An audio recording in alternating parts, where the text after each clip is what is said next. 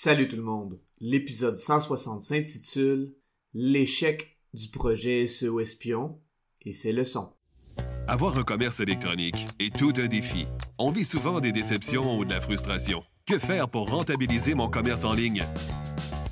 Qui engager pour m'aider à réussir?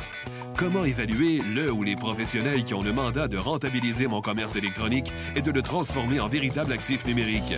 Vous écoutez Commerce électronique et actif numérique avec Nicolas Roy. La raison d'être de mon podcast est très simple. C'est d'aider les propriétaires de commerce électronique à comprendre, contrôler et posséder leur commerce électronique et les composantes qui l'entourent. Parce que je crois sincèrement que c'est la meilleure manière de rentabiliser à court terme et de se bâtir des actifs numériques qui prennent de la valeur à long terme.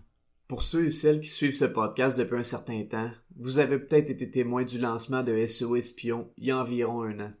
C'était un outil SEO, un SaaS, que Charles de Montigny et moi avions lancé.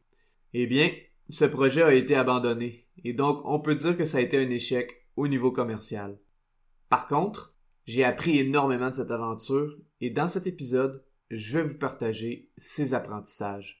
Si vous voulez une consultation privée pour le SEO de votre site web, je vous invite à vous rendre au nicolaroy.pro et à prendre rendez-vous avec moi. Eh oui, SEO Espion est malheureusement derrière nous.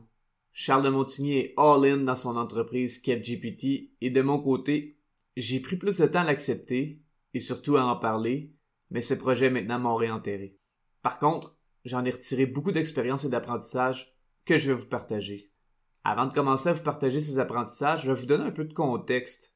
SEO Espion était un outil SEO sur lequel Charles et moi avons travaillé à temps partiel pendant près de deux ans, soit avant l'arrivée de ChatGPT.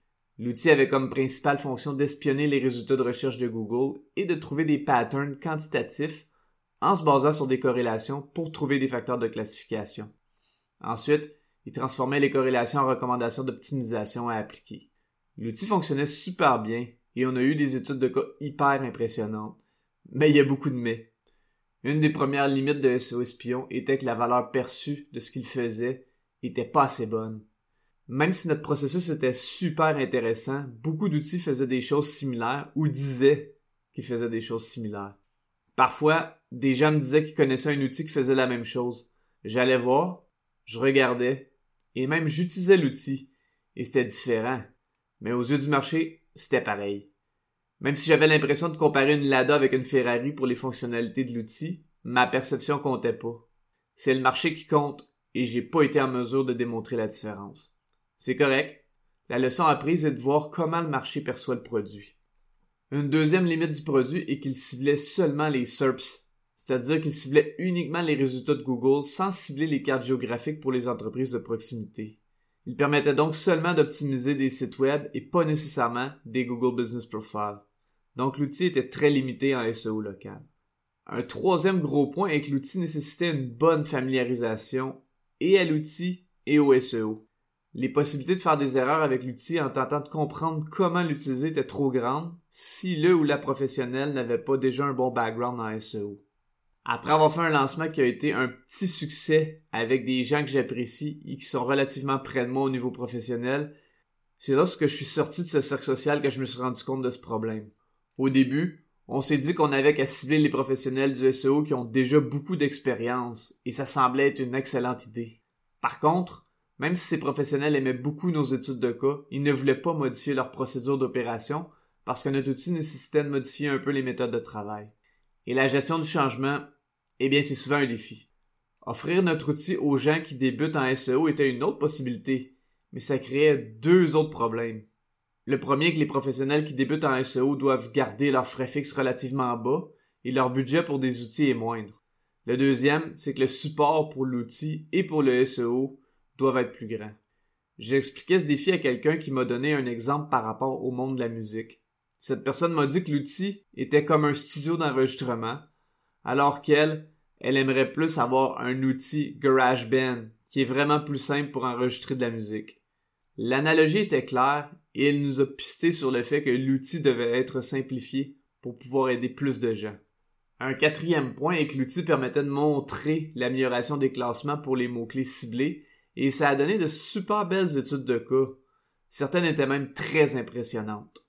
Par contre, et ça c'est très souvent un défi dans le monde du SEO, l'outil ne permettait pas de montrer directement le retour sur investissement du client. Bon, sauf pour le SEO local dans les cartes géographiques, en général, le SEO permet de générer des leads plus ou moins chauds, tout dépendant de l'intention de recherche du mot-clé ciblé, mais la grosse majorité des mots-clés va générer des leads un peu plus froids. Une personne m'a dit que ce serait bien que l'outil puisse donner une estimation ou une mesure relativement précise du retour sur investissement grâce à l'utilisation de l'outil. Elle m'a donné une analogie avec un voyage de vacances et ça m'a vraiment frappé. Elle m'a dit Imagine que tu vas aller en vacances dans un endroit exotique loin du Québec. J'aimais bien l'image. Elle a continué en disant Imagine que je suis ton agent de voyage et que je dois te vendre ce voyage. Elle a poursuivi en disant Aimerais-tu que je te parle de comment tu vas prendre l'avion et quelle correspondance tu vas devoir prendre dans les aéroports pour te rendre à l'endroit exotique ou est-ce que tu voudrais que je te parle du resort? J'ai répondu à cette personne que la réponse était évidente. Je voulais qu'on me parle du resort. Eh bien, cette personne m'a dit que SEO Espion se concentrait beaucoup trop sur le voyage d'avion et les correspondances et pas assez sur le resort. Effectivement, c'est vrai. Les professionnels du SEO peuvent facilement se concentrer dans le comment se rendre au résultat parce que c'est technique et que c'est ce sur quoi on focus comme le fait un pilote d'avion qui veut mener ses passagers à bon port. Par contre, le vacancier, qui est le client, il veut entendre parler du resort et des activités à sa destination vacances. Ok, idéalement, d'avoir un bon équilibre des deux est l'idéal, mais dans le cas de SEO Spion, on se concentrait trop sur le comment et passer sur le retour sur investissement. Je crois qu'on aurait pu améliorer ce point. En fait, les quatre points précédents auraient pu être améliorés. Mais avec l'arrivée de ChatGPT, on a senti que la compétition pourrait faire des avancées plus rapides que nous. La quantité d'outils SEO qui ont été développés dernièrement est impressionnante. D'ailleurs, même les grands outils comme SEMrush et Ahrefs vont devoir faire face à beaucoup de compétition. Leur marque est forte, mais les fonctionnalités que je vois à l'horizon dans des outils intégrés sont vraiment impressionnantes à un prix égal ou inférieur à ces deux gros joueurs. Quand je parle d'outils intégrés, je parle d'outils qui ont les fonctionnalités de base de ces gros outils SEO, mais qui font beaucoup plus autant pour le SEO global que pour le SEO local. Bref, c'est fini pour SEO Espion, mais grâce à cette aventure, j'ai appris des leçons qui m'ont permis de devenir un meilleur professionnel du SEO, mais aussi un meilleur entrepreneur en général.